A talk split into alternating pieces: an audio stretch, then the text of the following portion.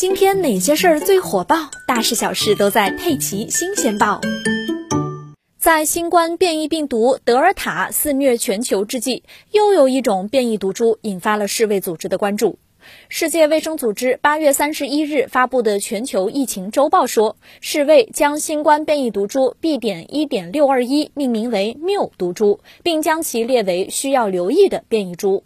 根据全球疫情周报介绍，缪毒株在今年一月首先在哥伦比亚发现。该变异株可能具有较高的疫苗耐受性，能够逃避之前感染或者接种疫苗带来的免疫力，因此世卫组织将对其开展进一步监测。哥伦比亚卫生部九月二日也证实，新冠病毒变异株缪是在该国发现的本土变异毒株。目前已经有包括美国、日本等在内的四十五个国家和地区报告了感染该变异毒株的病例。世界卫生组织将新变异毒株缪列为需要留意，这意味着什么呢？它和现在正在流行的德尔塔毒株有什么区别呢？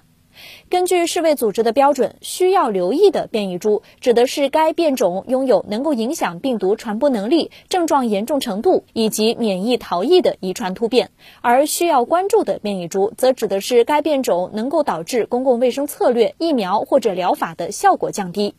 根据世卫组织的标准，如果需要留意的变异毒株传播进一步加快，严重到某种程度，比如需要为此调整现有的防疫措施等，那就会被升级为需要关注的变异病毒。